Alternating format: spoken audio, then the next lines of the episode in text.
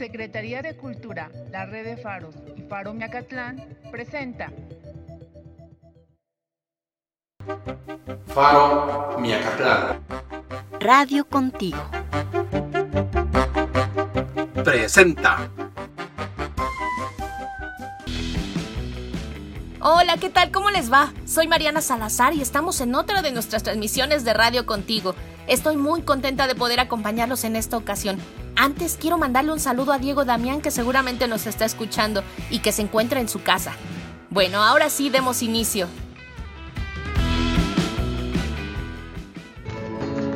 Imaginación. Un espacio para imaginar y accionar. Imaginemos nuestro epitafio.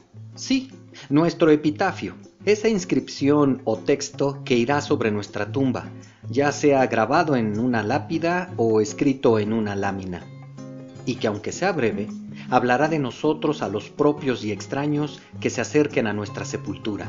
Si murieras en este momento, ¿qué te gustaría que dijera tu epitafio? Antes de contestar, algunos ejemplos. La tumba de Mario Moreno Cantinflas tiene escrito, parece que se ha ido, pero no es cierto. El famoso autor de Romeo y Julieta, El Rey Lear y la tragedia de Hamlet, William Shakespeare, escribió para su lápida, Buen amigo, por Jesús, abstente de cavar el polvo aquí encerrado. Bendito sea el hombre que respete estas piedras, y maldito el que remueva mis huesos. En el sepulcro del autor español Enrique Jardiel Poncela, a quienes muchos críticos atacaban por su manera de escribir, se puede leer. Si buscáis los máximos elogios, moríos. Por su parte, el monumento fúnebre del político inglés Winston Churchill, el mismo que guió a la Gran Bretaña contra la Alemania nazi, dice así. Estoy listo para encontrarme con mi creador. Si mi creador está listo para encontrarse conmigo, es otra cosa. Simpáticos, reflexivos, emotivos, así de variados pueden ser los epitafios. Ante la pregunta, si murieras en este momento, ¿qué te gustaría que dijera tu epitafio? No todos tenemos la respuesta. Quizá porque aún no tenemos la idea de irnos. Poner en palabras el punto final de nuestra historia es complicado. Resumir y aceptar por lo que seremos recordados lo es más. Si a todas aquellas personas que en este mismo momento se lanzan a la calle porque sí, que corren a reunirse porque ya hacía falta, o hacen largas filas por una cervecita, si a todas ellas se les pidiera dejar por escrito su epitafio antes de salir, ¿saldrían? Dichosos aquellos que ya saben la conclusión de su historia. Quienes la ignoramos, preferimos salir solo a lo indispensable. Soy Gabriel Alfonso Ortega. Imaginación. Un espacio para imaginar y accionar. Contigo en la distancia. Radio Contigo al aire. Nuestra cultura momoshka. Después de elegir el espacio donde se edificaría el templo, el 15 de agosto de 1532, día dedicado a la Virgen de la Asunción, se reunió un gran número de indígenas para ser bautizados. Se cree que eran los principales de los barrios y pueblos de Milpalta. Ese mismo día se bendijeron a los pueblos que hoy conocemos como Villamilpalta, San Pedro Atocpan, San Pablo Ostotepec, Santa Ana Tlacotenco, San Juan Tepenáhuac, San Jerónimo Miacatlán y San Francisco Tecoxpa. Posteriormente comenzó la construcción del convento de la Asunción de María en el año 1585 y se terminó de construir en el año 1630. Antes de todo, se construyeron dos aljibes para almacenamiento de agua, uno bajo el claustro y otro más a espaldas del templo. Nuestra cultura momoshka. Faro Miacatlán.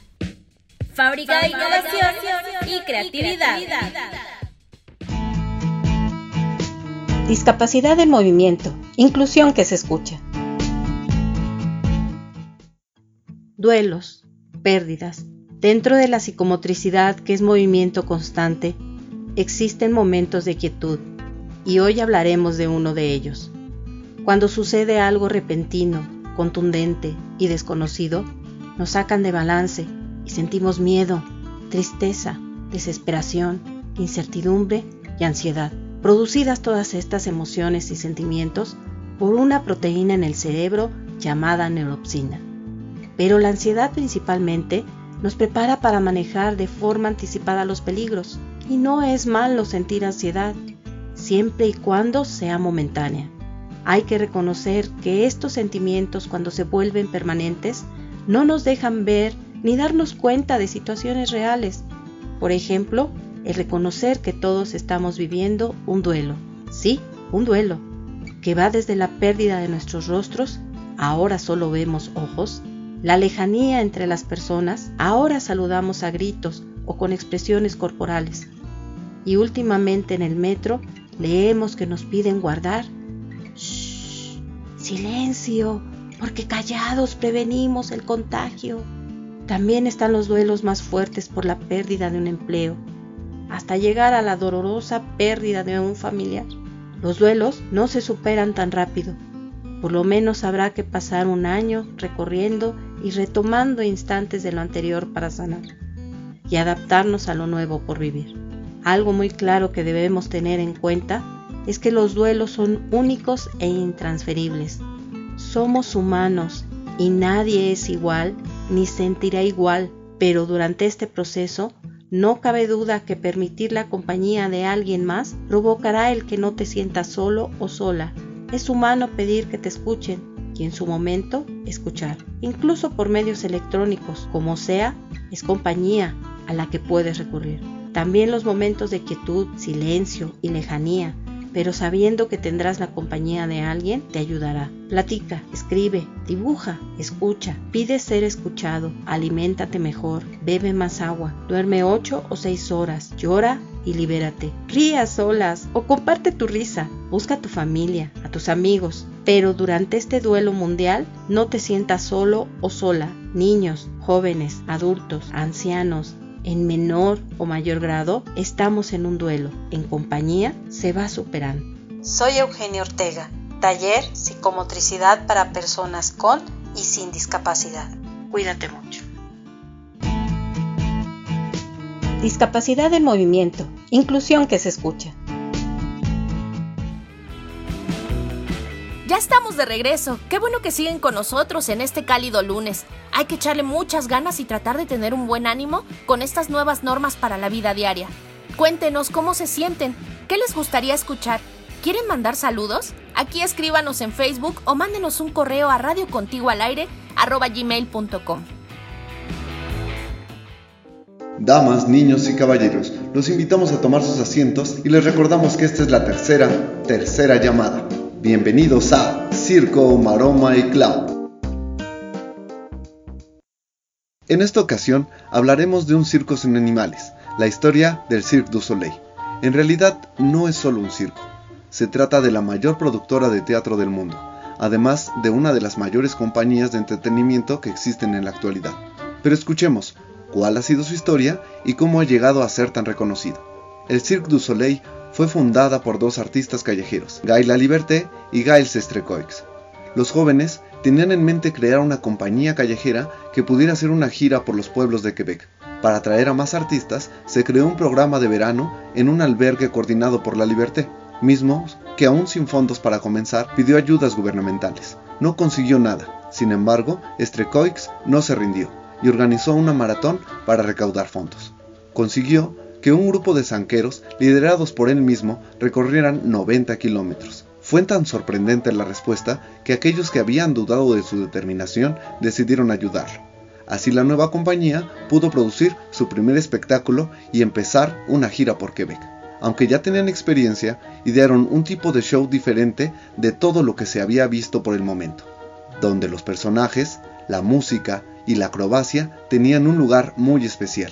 Ahora, tras visitar más de 300 ciudades repartidas por todo el mundo y conseguir alrededor de 11 millones de espectadores anualmente en sus representaciones, con espectáculos como Lucía, Cosa, Corteo, Cristal y muchos más, todos y cada uno de los shows que nos ofrece el Circo du Soleil se dividen en diferentes actos, donde se combinan las acrobacias, los malabares, la música, la danza, bailes y contorsión, todo ello bajo un único hilo conductor. Su sede internacional se encuentra ubicada en Montreal y tiene un espectáculo permanente en Las Vegas y otro en la Ribera Maya, además de otros shows repartidos en diversas giras por todo el mundo una auténtica revolución escénica con más de 1300 artistas. El Cirque du Soleil es uno de esos espectáculos que nunca olvidarás. Yo soy Abraham Escutia, recordándote que lo imposible solo cuesta un poco más. Circo, Maroma y Clown. Separados por la distancia. Pero siempre... Radio contigo. Vamos, vamos derecho. Hola, soy Fabi Juárez en esta ocasión te invito a detenernos en el año 539 a.C.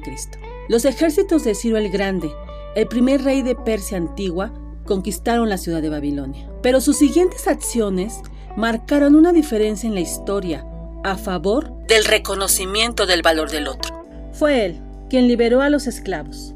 Declaró que todas las personas tenían el derecho a escoger su propia religión y estableció la igualdad racial.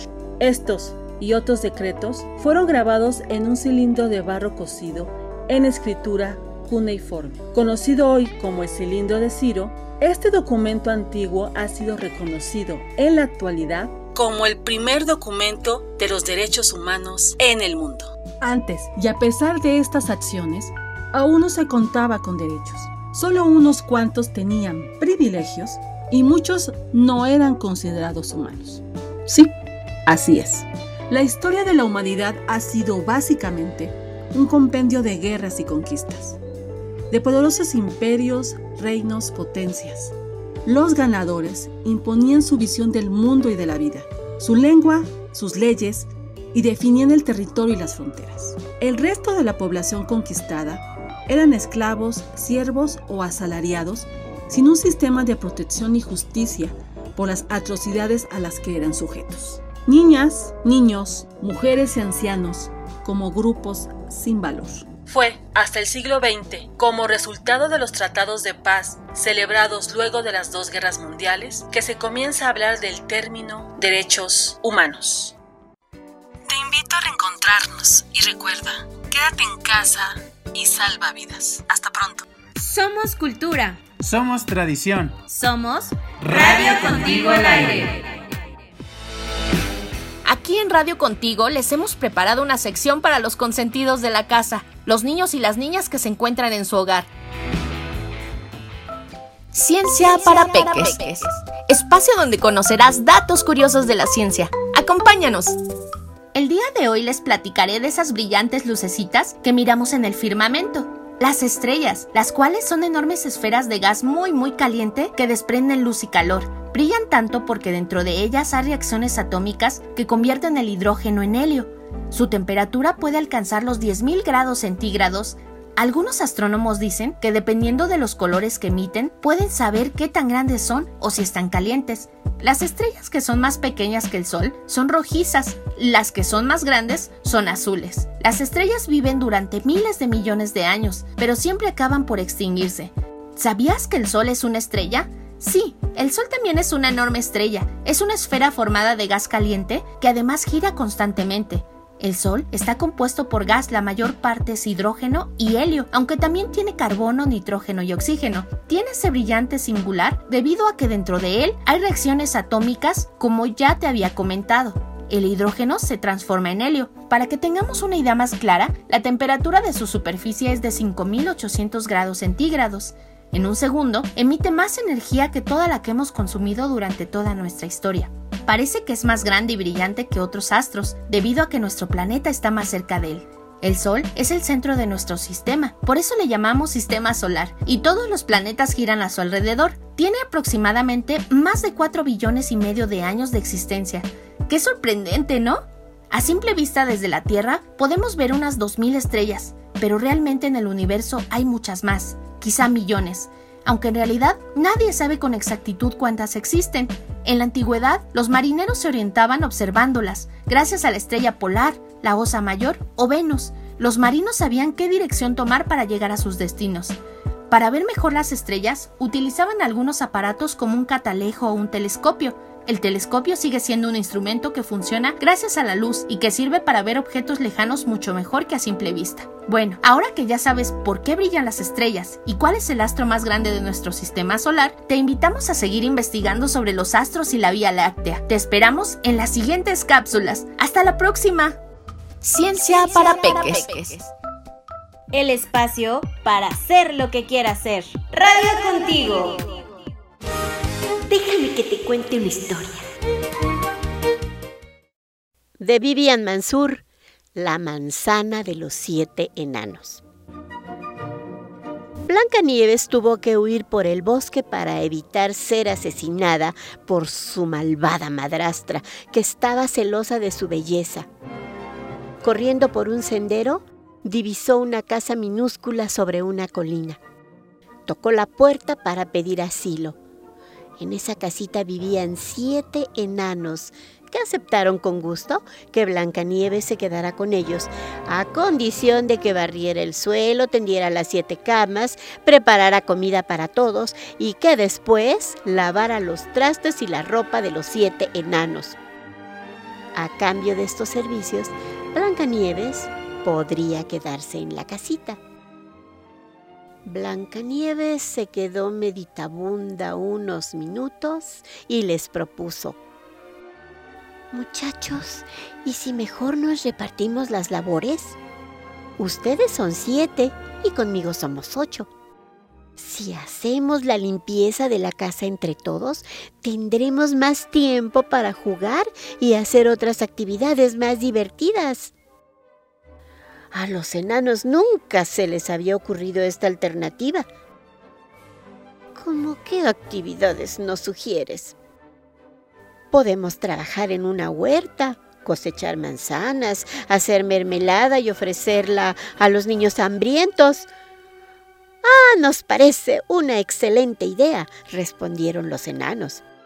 Así que cuando vino la madrastra a buscar a Blanca Nieves para ofrecerle la manzana envenenada, la joven le dijo que no era necesario, que ya tenían manzanos. La bruja fracasó en su misión y se fue maldiciendo su suerte. Un príncipe, muy aficionado a las confituras, quiso probar las famosas mermeladas de Blancanieves y las buscó por todo el condado hasta que las encontró. Se enamoró de la muchacha instantáneamente. Ella aceptó casarse con él. Pero eso sí, le advirtió Blancanieves, por muy príncipe que seas, entre los dos haremos el quehacer de la casa. Déjame que te cuente una historia. Fue un gusto acompañarlos en este programa hecho para ustedes. Por favor, no olviden compartir y comentar en nuestras redes sociales. Que tengan buen día y una excelente semana. Nos escuchamos muy pronto. Soy Mariana Salazar y hasta el próximo lunes. Participaron en este programa los facilitadores. Flor Chavira, de Niños Reporteros. Regina Rodríguez, de Radio Aventureros. Eugenio Ortega, de Psicomotricidad para Discapacidad. Gabriel Alfonso Ortega, de Teatro de Papel. Abraham Escutia, de Artes Circenses. Fabiola Juárez, de Nuestro Derecho a Todos los Derechos. Voces invitadas. Mariana Salazar, Juana Reyes, Jesús Linares, Dianeri Argumedo, Andrew Rojas. Idea original y producción, Regina Rodríguez. Realización, Flor Chavira. Musicalización, Flor Chavira y Regina Rodríguez. Edición de video, César Ramírez. Faro Miacatlán. Radio contigo. Gracias por acompañarnos. De Cultura a través de la red de faros y Faro Mecatlán presentó